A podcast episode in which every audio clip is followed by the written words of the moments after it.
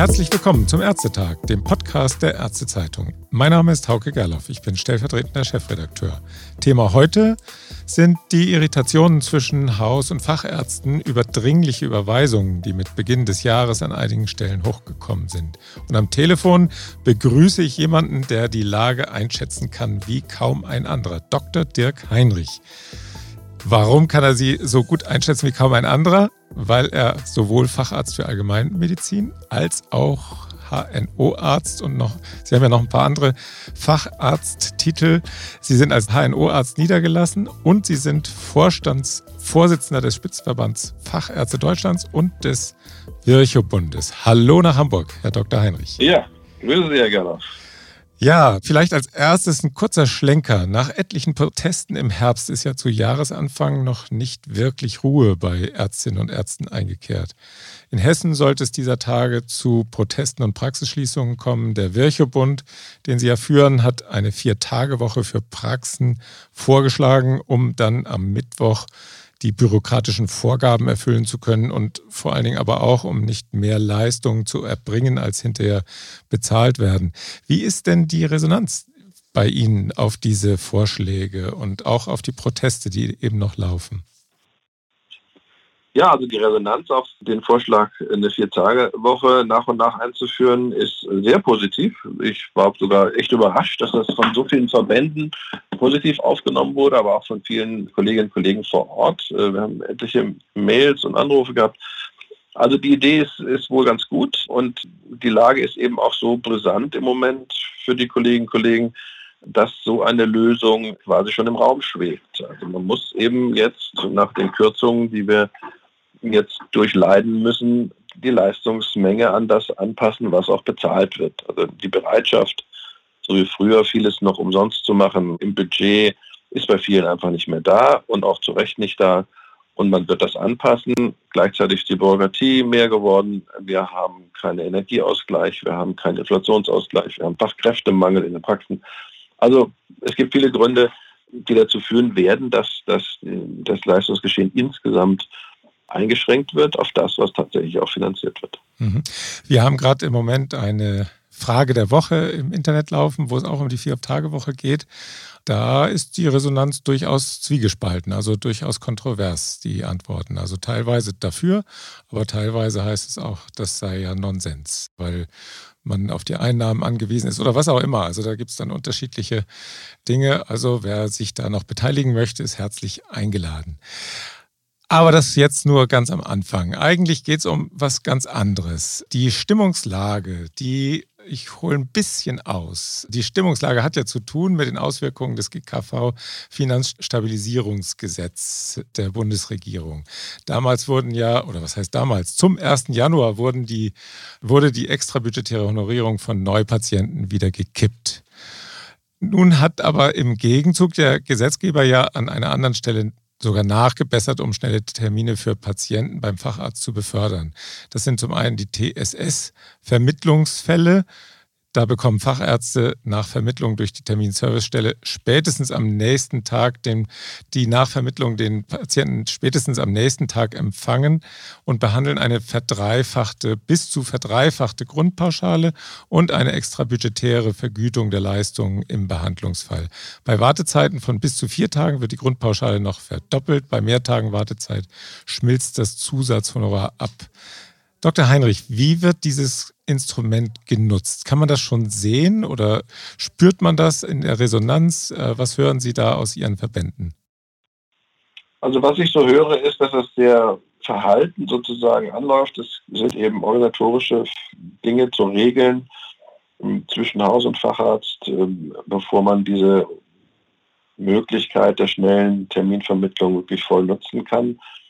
Das klappt da Jetzt bin ich noch bei der TSS-Vermittlung. Entschuldigung, dass ich Ihnen so. ins Wort falle. Jetzt zuerst habe ich angefangen eben mit der TSS-Vermittlung. Ja, aber die TSS, das, das spielt eine ganz geringe, spielte vorher schon eine geringe Rolle und das spielt auch nach wie vor eine geringe ah, Rolle. Ja, okay. Weil das läuft ja mit Code und Patienten müssen da anrufen und so weiter. Das ist, ich glaube, das wird nicht der große Renner werden. Okay. Das, was tatsächlich funktionieren kann, ist die Hausarztvermittlung. Und das läuft eben an, aber es läuft schleppend an, weil sich da eben Haus und Facharzt erstmal einigen müssen, wie organisieren wir denn das Ganze.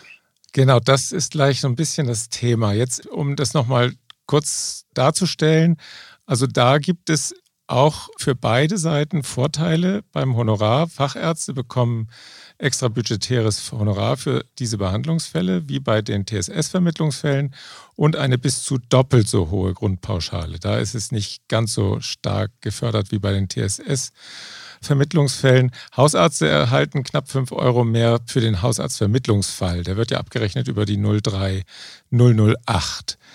Ist das denn grundsätzlich mal ein sinnvolles Mittel für Sie, um Patienten schnellere Termine zu verschaffen? Denn gemacht worden ist das ja immer schon bei Bedarf, oder? Also die neue Patientenregelung war natürlich die bessere, weil völlig unbürokratische Regelung. Ja. Die Regelung jetzt, äh, die Hausärzte bekommen im Moment 15 Euro, das ist 5 Euro mehr als bisher, aber eben 15 Euro ja, genau. Äh, für das Ausstellen der Überweisung. Das ist grundsätzlich, ja, das ist, eine, ist auch eine Lösung von, von vielen denkbaren. Wie gesagt, sie ist aber eben äh, recht bürokratisch, weil man eben organisatorische Voraussetzungen schaffen muss. Und das muss man so organisieren, dass es eben nicht noch viel Arbeit macht. Ja, weil äh, das ist das, was keiner hat. Keine MFA hat heute zu viel Zeit, um noch großartig rumzutelefonieren. Also müssen pragmatische Lösungen gefunden werden, um die Patienten, die eben dann schnellen Termin brauchen, dass sie den auch bekommen und dass dann aber auch die Abrechnung auf beiden Seiten gut funktionieren kann. Mhm. Genau hier gibt es wohl einige Kolleginnen und Kollegen von Ihnen, die so vorgehen, dass es da zu Irritationen bei Hausärzten kommt. Also in einschlägigen Foren heißt es äh, zum Beispiel auf einer Website, dass ein Facharzt bei einem vergebenen Termin, dass der Patient oder die Patientin mit einer Überweisung in die Praxis kommt, die nicht älter als vier Tage ist, egal wie lange er auf diesen Termin gewartet hat. Ist das eigentlich noch lege artis, wenn man so vorgeht? Nee, das, ja, das wäre ja gar nicht rechtens, aber das sind wieder die, die Ausnahmen. Es gibt immer welche, die über die Stränge schlagen. Es gibt Fachärzte, die das verlangen. Es gibt andererseits gibt es Hausärzte, die sagen, nö, das mache ich sowieso grundsätzlich nicht, das ist mir zu viel Arbeit. Also beides ist sicherlich die falsche Haltung. Ich glaube, es ist eine Aufforderung insgesamt an Haus- und Fachärzte, zusammenzuarbeiten und bürokratiearme Vermittlungswege zu finden. Da gibt es ja auch die Möglichkeit, das elektronisch zu machen in einigen KV. Die haben da, da schon am Programmieren. Da ist schon was da, das kommt noch was. Auch die KBV hat eine Lösung der elektronischen Terminvermittlung geschaffen. Oder man einigt sich eben direkt vor Ort auf Termine, die man, die man so vergeben kann.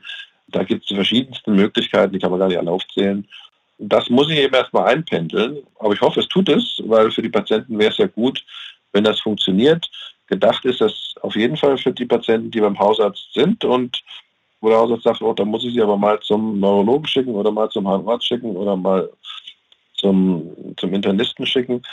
Und das ist auch relativ dringend, sodass wir da eine Terminvermittlung vornehmen. Mhm. Das, das, kann gut funktionieren, aber man muss ihm ein bisschen Mühe dabei geben. Ich halte es auch für fair, wenn ein Hausarzt 15 Euro für das Ausstellen einer Überweisung bekommt, dass man sich da ein bisschen Mühe gibt. Und ich halte es auch für, für geboten, dass Fachärzte, wenn sie dann in Budgetziel sind und noch eine zusätzliche Grundpauschale bekommen, dann auch schnell Termine zur Verfügung stellen. Mhm. Wir hatten im Herbst genau über diese Möglichkeiten da auch berichtet und auch die Vorteile dann herausgehoben. Und wir hatten eigentlich gedacht, dass jetzt eben, so wie Sie sagen, im stillen Fach- und Hausärzte das jetzt kollegial in Qualitätszirkeln oder auch in Praxisnetzen, Sie sind ja auch ein Mitglied in einem Praxisnetz, so, so Regeln. Das heißt, dass so, so, so Zuweiser äh, für, für Fachärzte und eben die Fachärzte sich zusammensetzen und überlegen, wie mache ich das am besten. Einfach Abläufe mit wenig Aufwand zu gestalten. Passiert das? Also ist das Thema zum Beispiel bei Ihnen im Praxisnetz da in, in Hamburg? Ja, das passiert. Also ich kenne viele Kollegen, die da mit ihren Hausärzten Kontakt aufgenommen haben und dann einen Weg gefunden haben, wie man das am besten regelt. Ja, da gibt es dann eine Praxisnummer, die immer frei ist, zum Beispiel, und da kann dann die MFA ganz schnell anrufen oder auch eine SMS schicken, Frau so und so kommt dann und dann.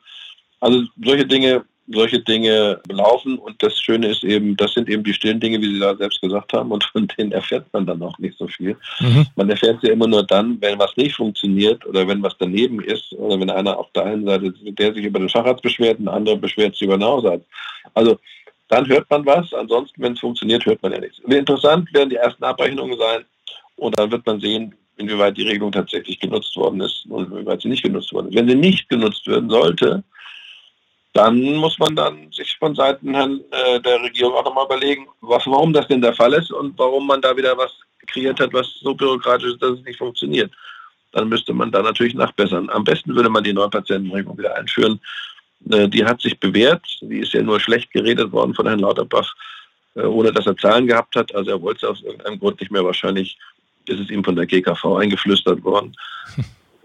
Ja, das ist ja zu vermuten. Nicht? Also es ist auf jeden Fall, hat das die Stimmung komplett vermiest. Ja? Die Stimmung auch zwischen Herrn Lauterbach und den niedergelassenen Ärztinnen und Ärzten so tief, also eine schlechte Stimmung hat man noch nicht mal bei Ola Schmidt. Das hat er sich aber selbst eingebrockt und das muss er sich super auch selber auslöffeln. Hm. Vielleicht nochmal zu der Organisation dieser Termine zurück. Also ich hatte auch mal mit einem Ihrer hausärztlichen Kollegen in Hamburg tatsächlich gesprochen vor Weihnachten.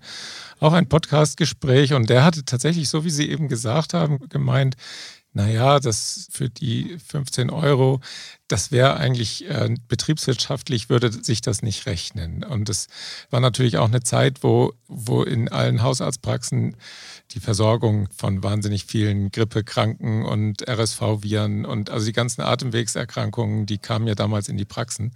Das war aus dieser Überlastungssituation heraus vielleicht auch zu verstehen.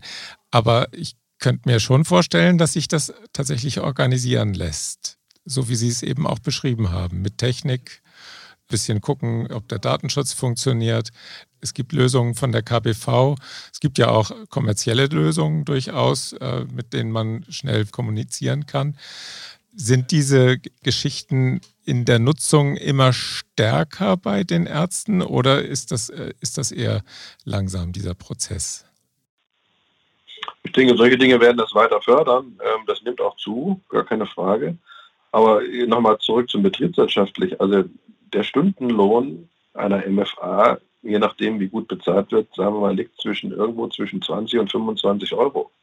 Wenn ich also 15 Euro für eine Überweisung bekomme, dann könnte theoretisch eine MFA ungefähr 25 Minuten lang rumtelefonieren. Also das betriebswirtschaftlich lohnt sich das immer.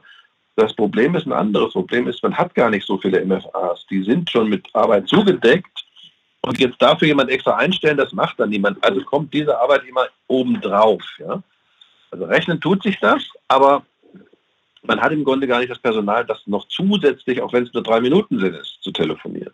Und deswegen sind natürlich technische Lösungen immer gut oder eben sehr einfache Lösungen, die eben ganz wirklich nur wenig Zeit in Anspruch nehmen. Und die zu finden, das ist die Aufgabe der Kolleginnen und Kollegen. Ich habe es ja beschrieben, man könnte sich auch ein, eine Praxisnummer geben lassen und die auf einem Handy in die Praxis legen.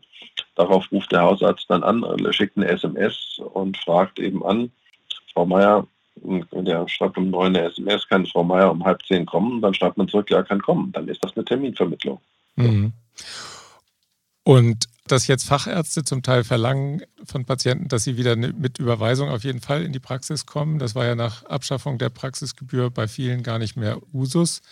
Wird das jetzt wieder zunehmen? Was glauben Sie? Also grundsätzlich sind Überweisungen ja sinnvoll. Ja. Sinnvoll deshalb, aber nur dann sinnvoll, wenn äh, darauf eine Information weitergegeben wird.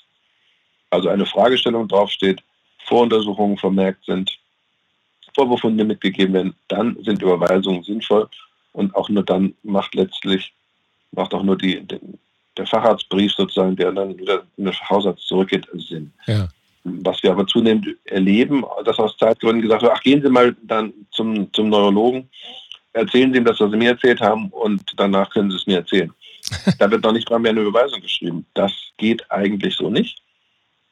Ich finde, das ist dann eine, eine Verschlechterung der Qualität, eine Verschlechterung der Zusammenarbeit. Da müssen wir wieder hin und vielleicht hilft ja diese Haushaltsvermittlung dazu, dass wieder mehr Überweisungen geschrieben werden, die mit einem sinnvollen Text und mit einer sinnvollen Fragestellung dann auch eine, eine Qualitätsverbesserung der Zusammenarbeit mit sich bringt. Das würde ich mir wünschen und wenn das dann noch mit einer Haushaltsvermittlung einhergeht, dann wäre das eigentlich ein Weg in die Zukunft. Ja, man soll ja auch medizinisch begründen, letztlich diese schnelle Vermittlung, nicht? So ist es. Genau. Gut, also Sie glauben, Sie sind optimistisch, dass sich das zurechtruckelt zwischen den verschiedenen Ebenen Hausarzt und Facharzt oder wird es da am Ende nochmal vom Gesetzgeber eine Nachbesserung geben müssen? Ich glaube, es wird sich zurechtdrücken, weil eigentlich hat ja keiner was zu verschenken und äh, man sollte von fachärztlicher Seite den Hausärzten die Möglichkeit geben, bürokratiearm solche Überweisungen auch ausstellen zu können, um die 15 Euro auch zu bekommen und umgekehrt sollten Hausärztinnen und Hausärzte auch so fair sein und dem Facharzt die Entbudgetierung gönnen, denn er macht sich ja auch die Arbeit, den Patienten zu übernehmen und auch einen Brief zurückzuschreiben, damit die im Sinne des Patienten die Zusammenarbeit zwischen Haus und Facharzt funktioniert. Herr Dr. Heinrich, haben Sie vielen Dank für diesen Disput über schnelle Überweisungen vom Hausarzt zum Facharzt und auch zu den Irritationen zwischen den beiden. Vielleicht wird es ja am Ende die Digitalisierung richten, wenn solche schnellen Weiterleitungen einmal weitgehend automatisch laufen können. Alles Gute für Sie. Ja, herzlichen Dank.